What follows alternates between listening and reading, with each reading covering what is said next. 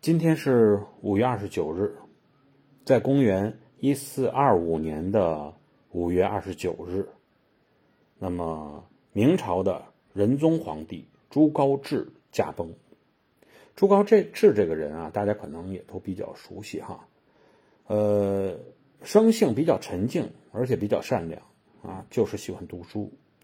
但是有这么一个缺点，就是太胖了啊。最终也是因为这个胖啊，导致他呃活的时间确实不是太长。所以呢，大家还是在呃身体保养上啊，减肥上都是要注意，保持一个健康的身体。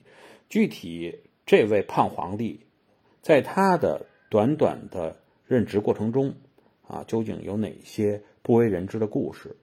我们也会在节目中跟大家来交流探讨。